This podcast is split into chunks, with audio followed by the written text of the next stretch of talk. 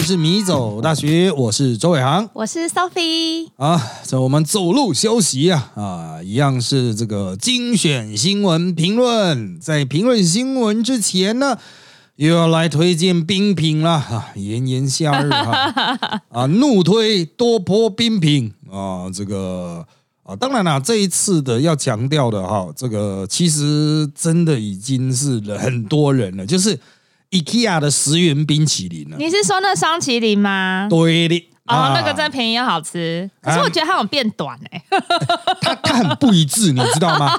它那个是感觉起来是机器生产，应该会一样长，错，这个非常不理性。啊，就是是机器吗？它是不是员工按的？不是不是不是，IKEA 的它是投钱啊。我是在那个三立对面的内湖旧中路的那一家 IKEA 啊。那我们比较常经过嘛。它是哈，你投十块钱，它会掉一个杯子，把杯子放到那个呃机器的下方啊，就是它那个挤冰淇淋的那个下方，然后再按钮，它就会开始自动挤。挤了之后，你好了，你自己把它取出。哦，我还真的很久没有买。我以前常常吃那个现在微风南京那边的 IKEA，嗯，它好像就是店员给我们的，可是我就觉得有越来越短的趋势。那这个店员还算是人类 啊，人类越来越短哦，这是可以这个，所以机器也会越来越短哦。没有，它是不一定啊，机器就是有的长，有的短，有的长，有的短。像我那天我去买，我买巧克力口味二十块，然后就很短啊。那我想说啊，吃吃就算了。结果我小孩的是这个。呃，就是一般香草口味的，就很长，长到会粘住，就机器挤完之后把它粘回去的那一种，所以就害他的冰淇淋就是倒掉啊，有点倒掉。但还好是倒在架子上，赶快拿起来就好了啊。所以我个人认为，就是嗯，这个机器的精度真的是有点差，可能跟浓稠度有关。哎，不过这就是 IKEA 的风格，IKEA 的精度就是不能要求嘛，从家具到冰淇淋哈，就是便宜货，大概大概就好。对啊，十块我们就不要求了啦。对啊，真的很多人哦。然后他那个店员就一直在补充里面的那个冰淇淋的那个原料。老师，你喜欢吃双麒麟吗？还好，但是就是有就不贵，就吃一吃。那去淡水老街，你有吃过那种很长的？呃，有的。然后它可以折半呢，买的时候就跟他说我要折半，他就变成两只给你。哦，因为我印象中就是小朋友要买，一定都是要买很长啊，不然他买个屁啊！然后走一走，舔两口就会掉地上，就赶快吃一吃，让大家赶快拼命的吃。但是它那个含水量很高呢，淡水的含水量很高，所以都会吃到冰晶啊。就是你含水量太高的话，有霜的意思吗？对，就是真的是霜淇淋啊，都是霜 啊，都是冰晶。我是觉得，嗯，这个吃一次可以啦，但吃很多次的话，你又觉得说好像也没有什么多厉害的地方。哦，他就是吃一个。视觉效果，对啊，就吃很长啊，啊，他就是就吃纯纯吃长，并不是吃冰的啊，就跟那个土耳其冰淇淋一样啊，就是要去玩的啊。如果你不跟老板在那边玩的话，那那干嘛要去吃那土耳其冰淇淋呢？当然，有些人想，那土耳其冰淇淋啊也很特别，口味很特别，很好吃啊，哈，他的那个做法很特别，是有多特别？啊有有老板那么特别吗？应该没有吧？啊，所以呃，这个当然了，我个人哈，就是如果真的要吃冰淇淋的话，我现在可能会选一桶的，然后回家慢慢挖。哦，一桶一边看 Netflix，真超疗愈。对，就是我就是吃饱没事挖两下这样子啊，这个呃又不是很贵啊。啊，就是那一桶要不一百多块而已啊，又不是很贵啊。你在那边那一只，哎，外面冰淇淋有的那一只卖五六十块、六七十块都有了。有啊，现在随便都有那个。现在来台湾，除了日本冰淇淋，那中山站那一家一百多块一个口味，超贵的。哦，不用讲别的，好像我们在我们这栋楼的隔壁楼的下面就有一个，也是日本来的 Creamy 啊吧？啊，对，我就说那一家。对啊，对啊，对啊，超贵的啊！可是它下面不是一般的那个控，它是饼干。嗯，但是我也不会去吃啊啊！就它真的很贵，我觉得真的蛮蛮厉害的呢，还是会有很多人排呢。哦，排超多的，对啊，还是会有很多人排。就是我不是因为贵不去吃它啦，而是我看到有干有那么多人在排，我就觉得我 干他妈吃个冰也要这么麻烦呢啊！这个随便乱吃就好了啊！好，这个是今日推荐，那接下来是新闻的部分。那我们要看的新闻呢，哈，是最近啊频发从台中捷运的那个高空吊塔的这个吊臂掉下来砸到中捷轨道的这个事件开始，一连发生了很多起的这个建筑工地的公安事故啊。我们先来看这个第一起，就是新复发建设了它这个。呃，他在最后已经完工了，要把他的那个高空吊塔拆除的过程中呢，啊，可能是绳子啊，哈，没有绑紧，就砰了一根就掉下来，冒到台中捷运，造成一位助理教授啊不幸往生的这个事件。那当然啦，哈，这个相关单位一定说，哦，我们都有在检查啦，哈，那像啊，这个要注意是台中的新复发出事嘛，高雄呢也赶快跑去高雄的新复发啊去做检查。啊！而且光是在高雄哦，新复发就有十一处工地耶。其实他们现在还有其他工地也是在出事情啊。哎，对对对，这工人掉下来超多。真的很多火灾的超多，这是个就是很大的建设公司，它才会有十一个工地啊！啊，这个是大型建设，否则一般的建设公司可能就是啊，我火力集中在比如说台北几个案子，两个案子、三个案子，新复发光是高雄就十一个案子，它真的很大。好，那接下来我们要看的另外一个事件啊，是发生在南港南港新南街呢啊，很快也会有人就有人上传一个今年三月底的啊。拍到的这个行车记录器的画面，他拍到就是前方的建筑工地啊，就有吊具一样是，就是他在吊东西的那个吊车的绳索断裂了，然后就一整趴的那个绑起来的水管就从十楼左右高空直接坠落地面啊，那砰这样下来，所幸没有砸到人。那当然这已经是严重的公安事故了。可是，在五月六号呢，又发生了有王姓工人在电梯井作业啊，就电梯井就是他们施作的时候，其实就是中间会有空一个嘛，哈。那他所站的那个临时施工平台，因为支撑力不够啊，他又没有绑安全带。啊！模板呢突然垮下来，就他站的那一个就突然垮下来，然后他就从十七楼坠落到十四楼，就没有生命迹象了，不幸往生了啊！那当然，除此之外呢，最近也很引人注目，就是信义区崇德街啊，哈，这个我还有去看热闹啊，就是呃，这个刚好要带小朋友去这个猫空去抓虾。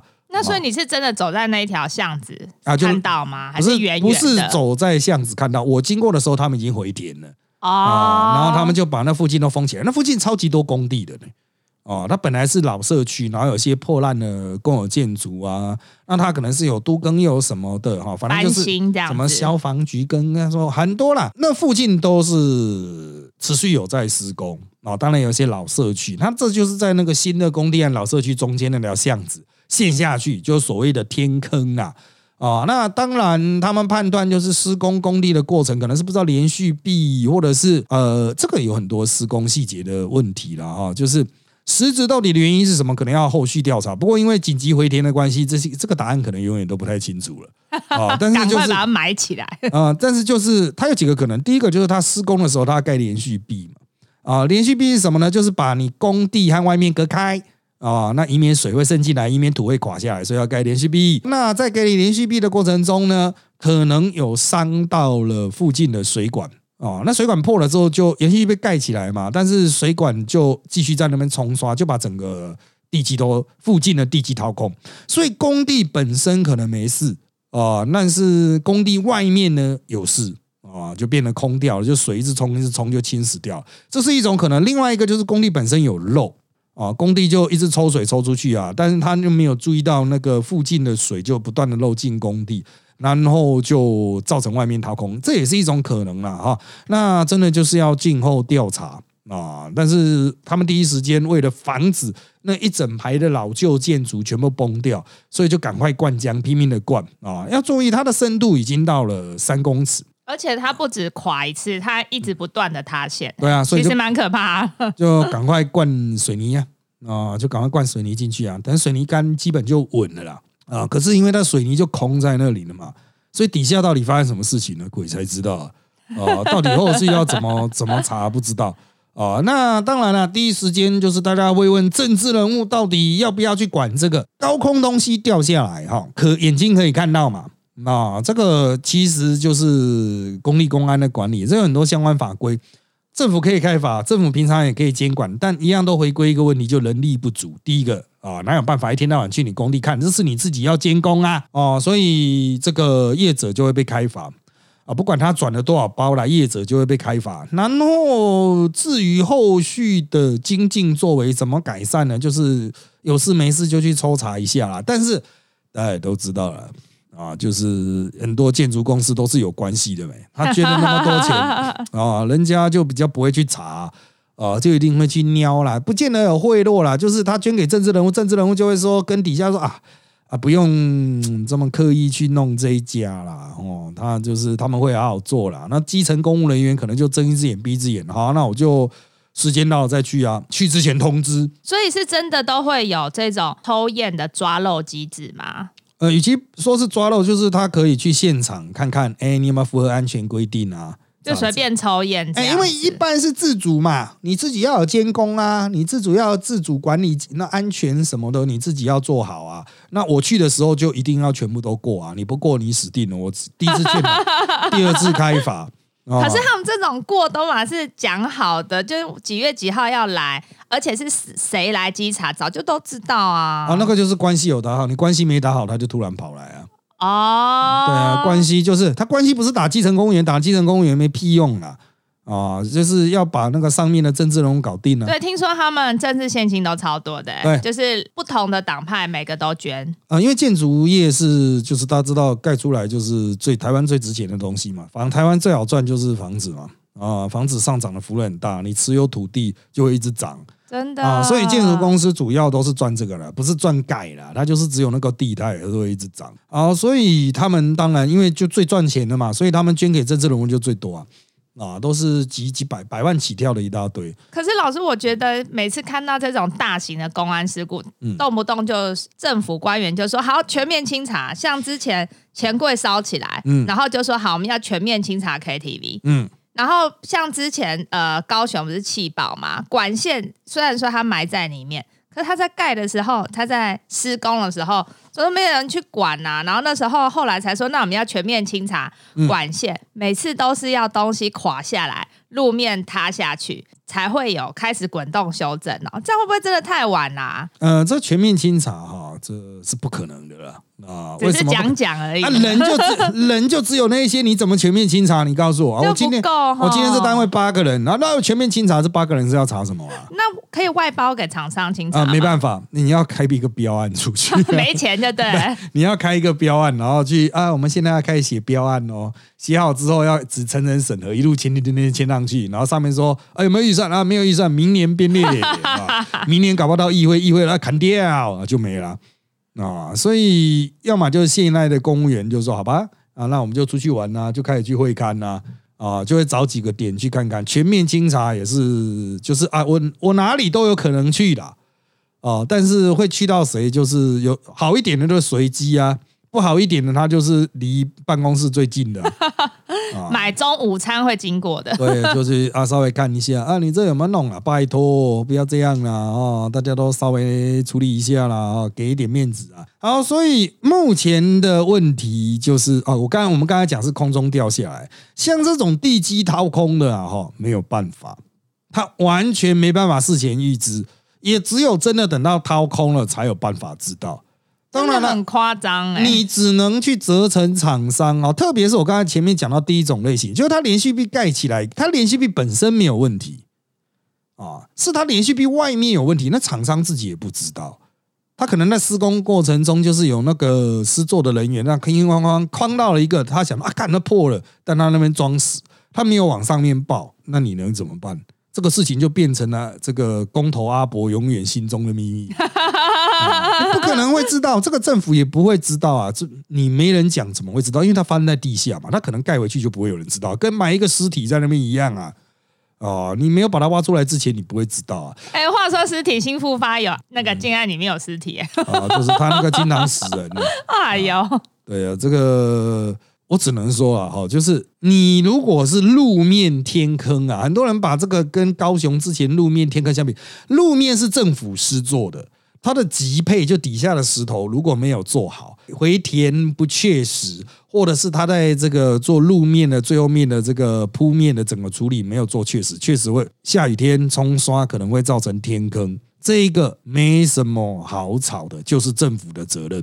可是，一般民间工厂在施作，你要怎么去追究政府的责任？你就是政府，那当然说我应该善尽监管，然后出事我要去紧急应变，然后对业者开罚。可是政府不可能预知的啦，哦，政府也不可能到处去插什么探针，看看说哦，你在施工的时候旁边有没有这个土地掏空啊？这真的要自由行很难很难哦。就算是厂商，大家都很有天良，他也不知道，也许我在那边施工，我这么砰砰砰砰砰。啊，外面的那个老旧破烂水管就这样被震松了，然后就开始漏水，漏水就开始掏空。对啊，这样到底算谁的？他还是他的责任啊，这还是他的责任，因为他懂懂懂，害人家老旧的破了。可是他不可能知道，政府官员更不可能知道，他要怎么知道啊？我要怎么飞天遁地下去地下看那下面是不是空的？哎，老师，那我好奇，那这样水泥就直接灌下去？那假设是水管破，那它破一个洞，水泥这样灌下去，那个水管水还过得去吗？那就完了，要重挖，要全部要重铺。但他们为了防止房子先，为了避免旁边的房子垮下来，当然先灌嘛，先把它整个倾斜啊，什么都先搞定嘛。搞定之后啊，之后水管要怎么拉再说嘛。之后再挖，那个好解决啊，就是它如果地质稳定了，然后后面水管啊，或是有一些管线要重弄，小 case 啦，跟那个房子。几千万、几亿的房子倒掉相比，他妈的那水挖个水管也才多少万的事情，当然是先灌回去啊！这个都是取其两害相权取其轻嘛，啊，一定是先不用讲这么小的啦。哦哦，巴德光复北路口，就之前就是他们在挖那个往内湖的高压的电线的地下管路的时候，就前轮机就转到整个路口垮下去了。哇，那个可是直接整个路口垮下去呢，也是赶快灌浆啊，灌了之后再说啊。啊，就赶快把浆灌下去。真的安全先第一。对啊，那个附近的哎，巴德光复北路口呢，那个那边有很多很多大企业、银行什么的。房子虽然不是非常高，但是也都是大楼呢。你那个如果一路垮一路垮，因为它一开始掏空，就一开始先是有一些东西掉下去啊，然后它就会越垮越多嘛。哦，那附近的建筑，如果你没有赶快把这个洞堵住，把压力顶回去的话，那附近的建筑它是很重的嘛。真的，它前面的土空了，它是不是就往中间挤，就是滑整栋都斜的滑下去了？呃，所以就就好莱坞灾难片，就一定要先堵呢啊，就先把它堵回去啊。然后现在已经好像又复工了吧，又恢复了。然后那个前盾头要怎么把它弄出来？它还卡一个前盾头在下面呢。啊，那个前盾头要怎么把它弄出来，或是不弄出来？我是忘了啦。反正我记得那时候好像卡了一个前盾头在下面。哦，这也许就是让它埋在里面了，可能可能是我不知道啦，也许 会想想尽办法把它拆出来啊。哦，反正就是先灌再说，对，先灌再说，然后后面怎么解决就再再研究这样子。总是紧急意面处理要先做啊，所以我个人的看法是这样子了哈，就是政府有没有责任呢？多多少少是有，但是你要看合理范围内。啊，那对业者来说啊，你这个就主因嘛啊，业者当然就是要负这个对应责任了。政府你可以去要求说，那我们要不要再做后续的监管呢？哦，那你要过监管的话，呃，比如说你怕工地四周掏空嘛，那你是不是要在工地四周去设的监测仪器啊？是不是要在工地四周派很多人在那边啊？这个测看看啊，这里是不是空了啊？那里是不是空了？啊，因为除了这个之外，大家不要忘了，上个月在新竹那边有发生，就是特斯拉停在那个工地旁边，一样也是掏空垮下去。对啊，对啊。好，那既然工地经常有这种状况，那我们是不是所有工地外面我们都要去做探测？哎，那要钱呢？哦，那要钱哦。然后谁出这个钱？厂商出啊。如果是 我们立法修正的话，假设建商不足，然后立法修正，它的成本就会转嫁到最后面的住户嘛。啊，房价又会垫起来，那你说为了安全值得啊？那就提案了，谁敢 啊？谁敢提案？大家都只只是在那边这个通灵说，哇，干脆你派一个什么钢弹在那边扶着啊？啊，那可以啊，就是钱呐，啊，其实就是钱呐，哈，钱用安全是用钱去换的。当他还没有出事的时候，你会觉得说，靠我花这钱干嘛？哦，但出事之后，大家才来说什么啊？要出钱，那这你要确定哦。哦，你要确定啦，啊，对，你要确定出这个钱哦，不然我就怎么样怎么样怎么样啊，这个只能采精简版哦，啊，只能采那什么劣化版，对啊，这哎，我只能说了哦，这个因为我们在政府很久了哦，大家都知道，呃，这个有些事情是政府真的做的不好，有些事情是根本就没有人去做。哦，根本政府没有人力去做，你想说啊，政府要去做这个，政府要去做那个啊，好啊，钱拿出来啊，马上就有了啊，马上就有了。就像我们其他节目、其他直播里面提到，终结的这个呃车子前面啊，是不是要侦测系统啊？你可以啊。你去弄一个爱国者飞弹的雷达装在前面，不就行了吗？哇，连连那个敌人的飞弹时时速多快的破音速两三倍音速都可以抓得到啊！啊，何况是一个挡在路上的呃这个吊臂呢？一定抓得到啊！啊，但是有必要吗？啊，有必要用到这种程度吗？啊，真的，这个就是任何的东西都是权衡出来的结果。那当然，有些人也一定会想问哈，就是。如果政府交由业者去做，业者做不好啊。如果政府交由业者去做这个公安，那业者做不好啊，那开罚这个东西能不能产生真正的效果？比如说你罚个五万、十万呢，拜托，那对人家那个根本没不痛不痒啊。对啊，他吃一顿饭都超过。对啊，所以就。我只能说啦，这个罚则的机制哈，还是要修改。就像我在网络提案了嘛，我跟你讲很多次啊，你那种死人的建筑，你整栋都把它列为凶宅。整栋，那住户不就要哭啊？住户说我要告建商，对对对，就让住户去告建商。就住户先买预售屋的人就对啊呢，比如说我买预售屋两千五百万啊，靠要你死一个人，现在变一千五百万，这一千万怎么办？建商赔，你这样建商才会怕啊！哦，建商我说干，他妈我死一个人，我可能整栋我赔个三亿。啊，开什么玩笑啊！哦，那他是不是公安会做好？会啊，当那个工头在那边鬼混啊，不绑安全带啊，绑那个东西都随便乱绑啊的时候，就会被电啊。真的就是要重罚，这种罚才有用。你现在罚个二十万，罚个九万，穿小啊，二十万，他们去酒店一次就多少钱呢？真的，他哪会怕你？他不会。哦，所以真的就只能重罚，可是这就回归到，如果要重罚的话，哈，建商一定会对政府施加压力嘛，啊，因为你一新增这个重罚的条款，是全台湾所有的建商都会被影响，但是绝大多数建商说，干我又没出事，就那几家的出事啊，要罚就罚他们，那到为什么要制造我们这种压力？哦，就会来靠北，所以哈，如果你专门整一家，比如说整那个新复发。啊，或者这这次人家讲的另外一间出事的华雄营造，嗯，熊谷组台湾的那个华雄营造，哦，就是如果你是整那一家，其他人说关我屁事啊，你整他 抽爽啊，你罚他十亿啊，I don't care。可是你一旦说哦，我们要全面提升公安，如果怎么样啊，就会重罚所有业者都跳起来。一开始只有一两家捐钱的在抗议啊，你要大规模去弄这些业者哈，全宇宙的都来抗议。哦，连那种什么平常很善良的奸商，那一种很佛系奸商，他也会跑来，然后他就跟你讲说：“哎呀，我们也没有招惹你呀，哦，生意已经很难做。”这个上下牵连太大，恐怕很难。对啊，所以怎么办呢？所以绕了一圈，每次我们在讲了一大堆解决方案之后，政府最后面好，我们再实行，我们再想看看抽查。哦，就是抽查啊，我们就。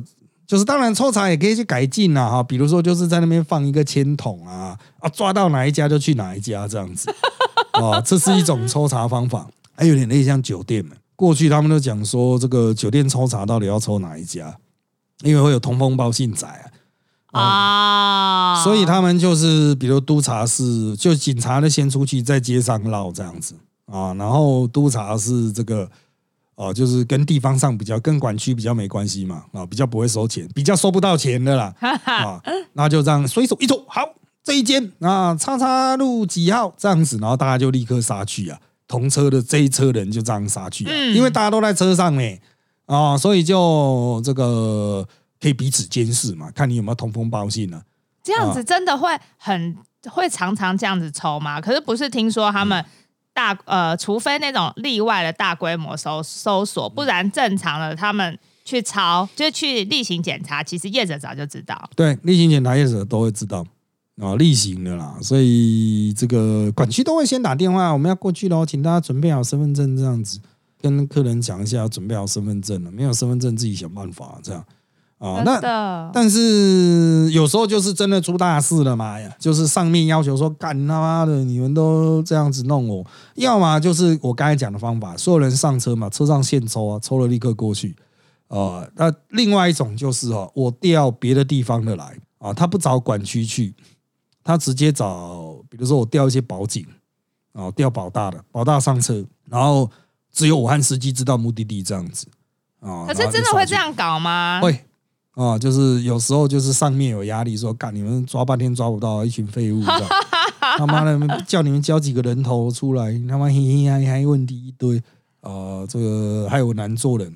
这是一种，还有一种就是针对要抄，像最近不是有那种黑道小弟到处开枪，对啊，就开枪，然后害他们的祖师爷的店被一直被抄，对，就就是网上嘛，啊，所有挂同一个公司名号的嘛，就是他们现在什么叉叉会就叫叉叉公司啊，啊，那就全部都旗下的所有的店都一起抄掉，这个会不会去讲呢？其实。啊，业者知道干自己小弟出事或跟自己有关系人出事，大概心里都知道，也不用特别通知他。啊，他那时候皮就会紧一点。对对对，大概就会知道人人应该就是要来，或是在你啊，其实有时候也是还算全面啦，哈，就是哦，知道看到外面最近这边有在闹事啊，即使不不是我们这边的人，你也知道说哇，又要大执法，又要来啊，因为以前我们也认识很多就是做酒水的这些店家。啊，他大概是啊，又出事了，出事警察就是会来啊，啊，来了就是没办法，没办法做生意啦。嗯，其实就是看店的大小，如果店很大的话，当然就很麻烦啊。警察就来那两三只小猫在那边慢慢查身份证，能查到宇宙的哪一天啊？这个小一点的店还好了啊，小一点的就登记一下，警察查一下，因为现在很方便啊，手机上查一下，那没问题滚，然后就这样子，查完就走。他其实就是要要人要到了。警察人要到了，然后查一下啦，查不到就算了。意思意思啦。对啊，这警察也是，就是啊，就人都出来了，就把该做的事做一做啊，抓不到什么，至少我人有来啊，啊，我的身份证有扫到啊，这样子啊，然后所以我个人认为呢，哈，要彻底解决这个问题是不可能的啊，在台湾公共安全问题是不可能。你会说日本人为什么可以做得到？嗯，除了职人精神之外，哈，日本的法令的执行已经内化到，就是呃，大多数的业者都这个，就是他自己的 SOP 就你很照政府的规章来走，不会像台湾人老是在那讲说什么干这样很不方便啊，师傅会有意见啊什么的哈。在日本人师傅的意见都是往政府那边靠哦，但台湾呢，师傅的意见都是往政府的反方向靠。所以像华雄营造靠腰，原本原来是日本公司来台湾，也是一天到晚出包啊。华雄营造啊，所以明明是日本公司啊。而且我觉得他们有时候像那个终结，我觉得很不可思议，是除了东西掉下来那个新复发真的很糟糕之外，他们那个终结的应变措施真的是非常慢半拍。那个林教授啊，他其实坦白说，他们是说他已经现场欧卡了啦。可是如果他是一个受重伤的人，嗯。还来不及先去帮他止血，嗯，他拖了五十一分钟才发现他人被甩出去卡在车底下。人家问钟杰，钟杰竟然只是说，哦，因为他们的 SOP 说，如果断电啊，还是列车车门有事故打开，流程是检查车厢内，所以不包含车顶啊、车外，嗯，然后底下底盘。那他们平常 SOP 在操演的时候，大家是都没有人发现这个需要滚动修正嘛？还是只要提出来的人就是会被大家电报？所以大家每次在那种操演的时候、预演演习，大家都睁一只眼闭一只眼。呃，以我在公部门服务的经验啊，那个 SOP 应该他妈的从来就没有什么人去注意到过吧？那所以他们在演习的时候，没有人觉得怪怪的。呃，即使有人觉得怪怪的，可能那个 SOP 从北捷抄来的，所以大家现在全面清查。嗯，就就大家都不知道，就说嗯，也许是有道理吧。啊，应该是说台中的这种市议员在这个思考这类型问题上面，哈，还是比较粗浅，是不是？就是啊，就是比较废了。讲白一点，就是这样的。台中的议员跟台北的比起来，还是比较废。台北议员会出很多莫名其妙的考题去给北捷思考。啊，比如说有一个很胖的人脚卡在这里，要怎么办呢？北极就要去想，嗯，好，那我们来思考一下，看怎么样。你讲很胖的人，我之前真的有遇过，哎，就是有一个很胖的，我们这样讲很不好意思，反正就是就是很胖啦，然后的一个阿尚，他的脚那个缝明明就这么窄，坦白说，小朋友的脚要卡进去都有一点难，嗯，然后他脚就卡进去，因为那以前。不是每一站都有那个闸门，以前只有大站，因为没钱嘛。现在是小站也全部都做起来，然后他就脚就摔进去了，然后顿时我记得那时候我跟我朋友，就是呃我男朋友，然后还有旁边所有人，然后呢那个列车就哔哔哔哔在响了，然后大家都超慌张要把它扛起来，然后哇。真的很重，就是我那时候也帮忙扛，大家全部冲过来扛那阿尚的手。可是那阿尚一发现大家来扛，他整个腿软，然后整个他的大腿塞更进去，超可怕。这所以这个的确是会遇到。嗯，对，可是他但其实是有口用的，就是他那个列车其实会晃的。那如果卡进去啊，所有人都往车门挤，反而会卡更紧了。哦，真的？对啊，对啊，你应该要有些人站反方向这样子。它才会往另外一边摆，那个缝才会比较宽。后来最后就是大家硬把它拔出来，拔出来之后还要上车，这样非常的土法炼钢。啊，这个就还好有，就是其实它只要有人卡在门啊，那个门不会关啦。啊，这个卡在缝隙嘞？没有，只要它它它有一个侦测系统啦，但是就是原则上哈，就是捷运不希望大家用这种方式让他们关不起来，呃，因为一定会有很多小屁孩在那边。啊，用这个方法让门关不起来，或是有那欧巴桑觉得哎，我来不及了，然后硬冲，不是硬冲，就叫他哎，老伴啊，帮我先把那门卡住啊。他也是电梯吗？先按一下，其实是很接近的啊，他有那种系统啊，但是他不用门夹到你，他其实只要有一些方式，他就会自动，他就不会动啊。这当然了，捷运公司那时候讲说就不希，它是一个安全机制了，那他不希望一般人知道。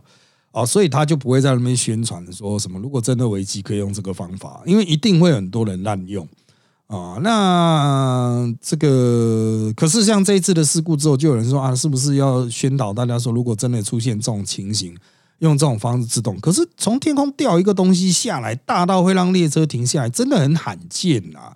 哦，就是它真的不是一个常见的状况。捷运运行了那么多年了，三十年，这么大的东西也只有这一个。呃，所以到底有没有必要去做这一种宣导？那之前普优马还是因为普优马那个台铁跟走捷运是不同系统，之前完全不一样。之前有一个什么类似像挖土机，就是滑落边坡那个货车滑落边坡。对呀，滑落边坡是那个司机员他们一出山洞看到就来不及啦。对，呃，这个是没办法，因为它那个道路周边的设计的关系了。哦，就是火车的设计，火车毕竟比较相对比较开放啊，本来就是随时都有异物入侵的可能，可是捷运的几率真的比较低。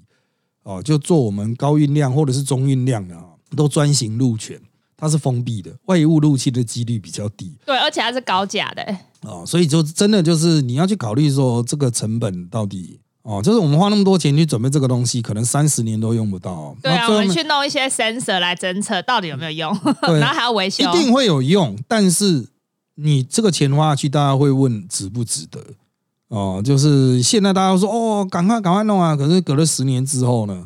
哦，当然我认为那 SOP 啊，比如说出事的时候检查车底啊，检查什么，当然确实有其必要。它这个是应该修改，因为这个完全不用花什么钱啊，就改几个字就好了。啊，训练课程改一改就好。可是像装 sensor 这种东西啊，啊，比如说装什么断电系统啊什么的，呃，不是可能不用不用装断电系统，只要把装断电系统上面要用钥匙插进去的那盒子先拔起来，以后司机员可以动手直接伸手去按就好，这样也不用花什么钱。可是一定就会有很多人想要这个红红的是什么？按看看 啊，就人类看到这种，哎，这是什么？按按一下这样子。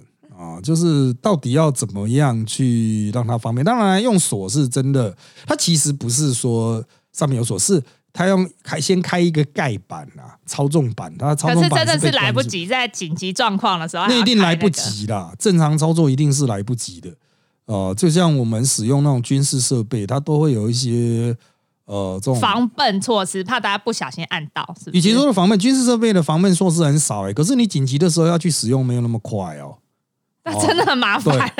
对啊，就是你会有一个反应时间嘛，你可能会要想说什么样什么样。就像我曾经在我的直播里面讲过一个故事啊，就是呃，我们那个时候就是啊，听到了有人喊救命。那理论上说，有人喊救命，什么要求支援的这种声音出来之后，我们要立刻去拍警铃，整栋就会所有的军人都冲下来啊！啊，可是那个时候我们一听到的时候，还是瞬间卡住吧？哎，有人喊救命！哎，大家先怀疑自己的耳朵，是不是听错？没有，先听有人喊救命，然后我要要下令，不是我去按了，我要下令让兵去按哦，不是我自己冲去按。当然我自己可以冲去按，但是我要先确认一下嘛。哎，现场有没有其他长官？啊，如果没有其他长官，我现在是最高的长官，那我要现在下令要兵去按那个警铃，因为按下去之后，我要立刻开广播啊，现在在哪里有什么事情，所有人到哪里集合，携带什么什么，对，他有一系列的东西要做。可是如果你是演习啊，大家都知道马上要发生什么事情啊，那我就照做。可是，一般的状态，比如说你今天大家坐在办公室里面，突然掉，就 吓死，大家会先吓掉，对啊，突然想救命啊，然后所有人立刻都会想一下 啊。不过，所幸当时的状况只是一位。呃，精神略有状况的同袍啊，他在做 CPR 的 叫叫 A B C 的动作啊，造成了一些误认啊。好了，因为时间关系，我们这集内容就差不多到这边喽。请追踪我们米走大学脸书粉丝团与 YouTube 频道，掌握我们的最新状况。也请在各大 Pocket 平台给我们五星好评。